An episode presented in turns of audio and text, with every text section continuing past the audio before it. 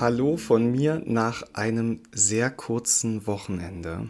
Ja, kennt ihr das, wenn man am Samstag in der Apotheke arbeiten war und das Wochenende eigentlich gar nicht so richtig existent war? Hm, genau so geht's mir.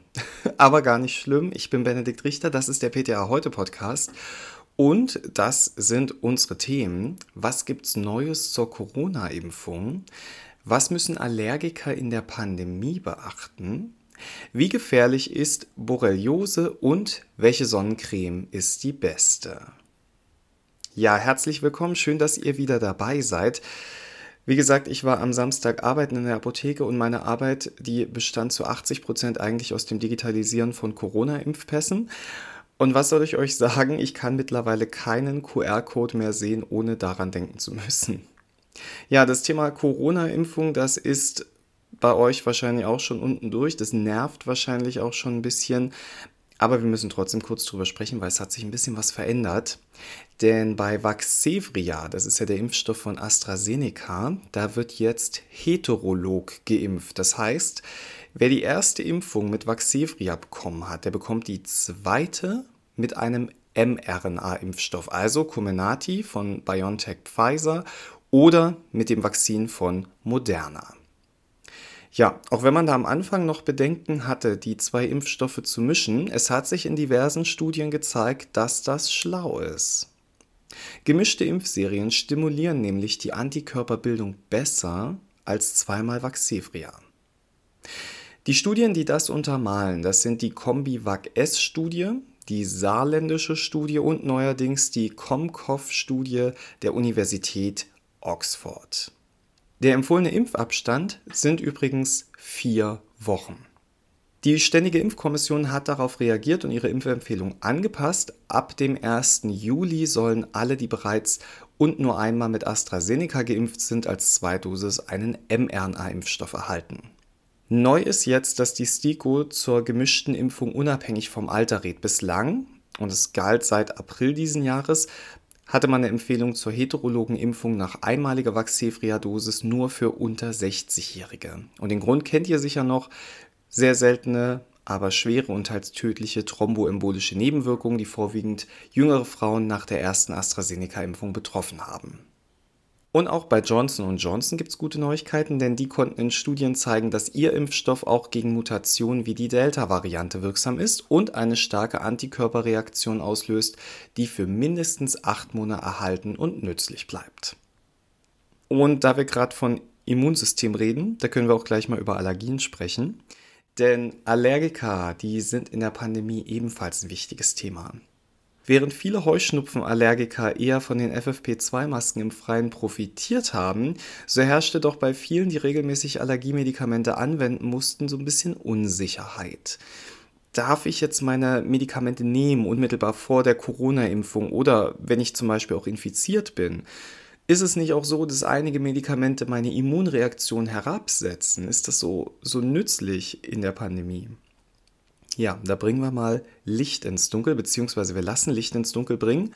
Und zwar vom Allergieinformationsdienst des Helmholtz-Zentrums in München. Und dieser Informationsdienst, der hat am 23. Juni 2021 neue Erkenntnisse und Empfehlungen zum Umgang mit verschiedenen Allergietherapien während der Corona-Pandemie veröffentlicht. Kurz zusammengefasst, eine lokale Therapie der Allergiesymptome, die sollte immer und in jedem Fall weitergeführt werden.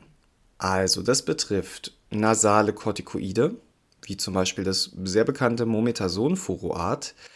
Es betrifft auch Antihistaminika zur lokalen Therapie der Augen oder Nase, also Acilastin und Levocabastin, aber auch Mastzellstabilisator Chromoglycinsäure.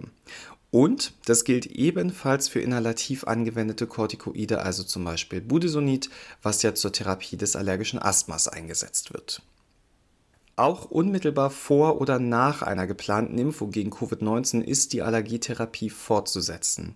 Denn durch eine geeignete Medikation werden die Schleimhäute der oberen und unteren Atemwege geschützt. Und das macht es unwahrscheinlicher, sich mit einem Virus zu infizieren. Anders ist es jetzt aber bei der Hyposensibilisierung, denn die sollte im Fall einer Covid-Infektion immer bis zum absoluten Abklingen der Symptome ausgesetzt werden. Das Risiko für unerwünschte Komplikationen ist hier zu hoch. Die Deutsche Gesellschaft für Allergologie und klinische Immunologie empfiehlt momentan ein Absetzen der subkutanen Hyposensibilisierung eine Woche vor dem geplanten Impftermin. Bei der sublingualen Therapie, da sind sie ein bisschen entspannter, da sagen sie, das kann fortgeführt werden, denn es sind keine negativen Begleiterscheinungen zu erwarten. Es wird aber dazu geraten, die Therapie erst ein bis zwei Tage nach erfolgter Immunisierung wieder einzuleiten, damit man eventuelle Nebenwirkungen klar von der Impfreaktion abgrenzen kann. Bei schweren Allergieerkrankungen, wo dann auch mal Immunsuppressiva wie Cyclosporin zum Einsatz kommen, da sollte mit dem Arzt gesprochen werden. Komplikationen sind aktuell nicht bekannt, es wird allerdings vermutet, dass die Wirkung der Corona-Impfung abgeschwächt werden könnte. Ich habe die Tage einige Impfpässe gesehen Punkt. Und ich habe auch einige Impfpässe gesehen, in denen einfach nur mit der Hand eingetragen war, zum Beispiel 24.02.2002, Zecke. Also kein Impfstoff, keine Charge. Ja, früher war Impfpass noch chillig. Wer hätte gedacht, dass man den irgendwann mal im Restaurant vorlegen muss?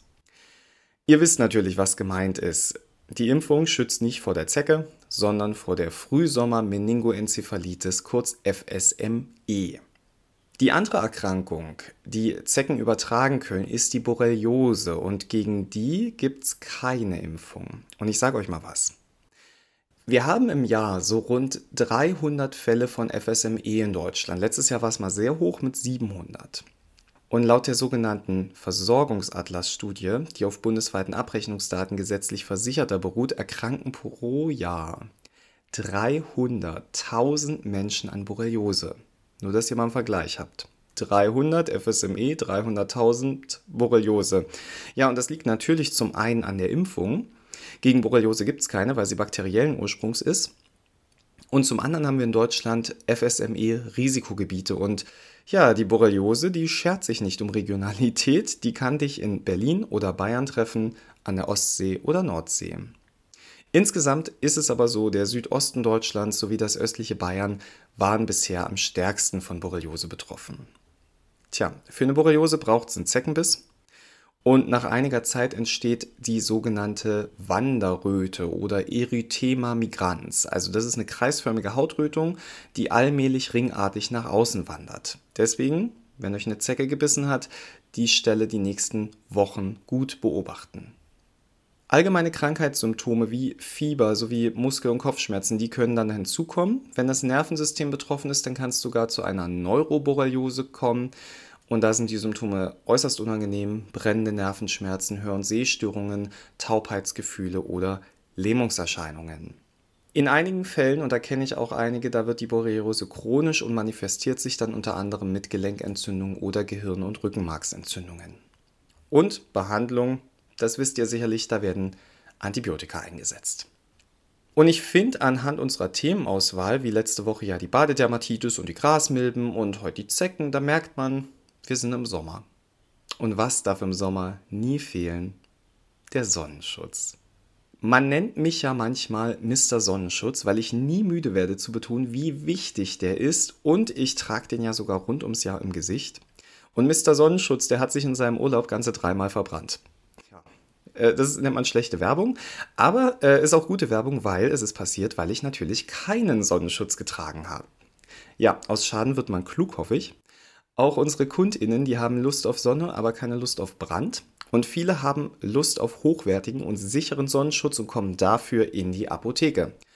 Und sicher habt ihr alle so eure Lieblingsprodukte und werdet vorrangig die empfehlen. Ich würde euch heute aber mal ganz kurz sagen, welche Produkte aus dem Apothekenregal Stiftung Warentest so empfiehlt, denn manchmal ist ja auch das für die Kundinnen sehr wichtig.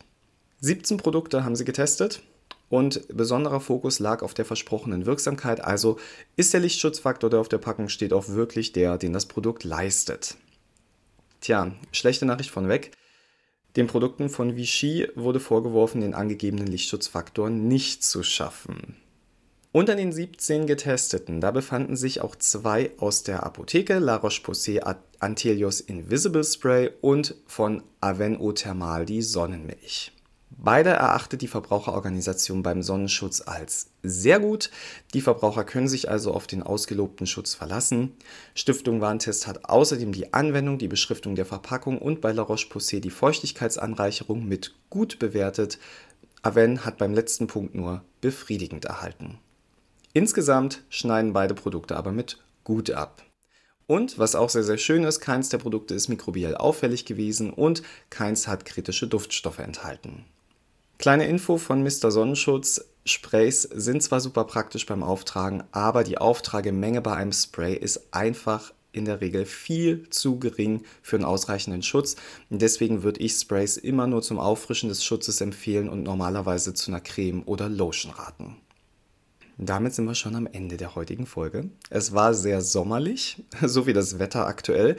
Ich hoffe, es hat euch gefallen. Mir bleibt jetzt noch euch eine tolle Woche zu wünschen und ja, vielleicht mögt ihr ja nächste Woche wieder reinhören. Ich werde auf jeden Fall da sein. Bis dahin und gehabt euch wohl.